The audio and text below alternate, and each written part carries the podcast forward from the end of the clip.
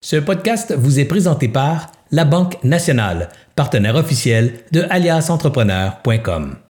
Un bon leader doit apprendre à déléguer.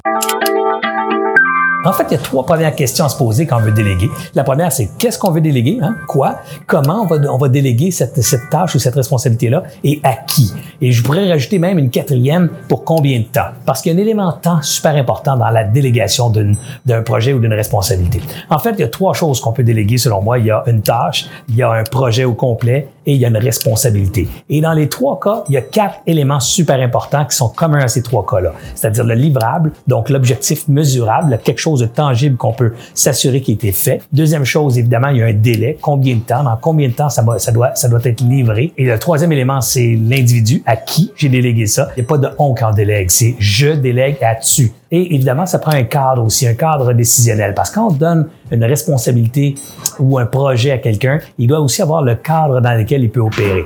L'autre point super important quand on délègue, c'est que souvent, il y a des gens qui vont déléguer, ne font plus jamais aucun suivi et attendent à la date d'échéance ou des fois la veille de l'échéance pour voir et puis comment ça va? Et erreur. Vous devriez faire mettre en place une méthode de suivi régulier pour vous assurer que la tâche ou la responsabilité est exécutée dans, dans, dans le cadre ou dans le respect de vos attentes personnelles. Alors, il y a des gens qui vont faire de la micro-gestion. Et encore une erreur. Ça, c'est beaucoup trop proche. C'est-à-dire que là, on commence à suivre la personne, on est quasiment en train de faire la job à sa place c'est pas la bonne façon de déléguer. Moi, je dirais que selon l'échéance, ben, vous allez trouver, vous devriez fixer avec la personne à qui vous déléguez des éléments de suivi ou des étapes de suivi. Mettez en place également des éléments de, contrôle. On appelle en souvent ce terme en anglais des KPI, donc des indicateurs de performance clés. OK? Alors ça, ça va être des éléments mesurables dans la progression de votre étape. Un exemple, si on fait un qu'on délègue dans deux mois et on se donne deux rencontres de suivi, disons tout de suite qu'est-ce qu'on veut voir à la première rencontre. Mettons-nous ensemble d'accord sur ce qu'on veut voir comme élément atteint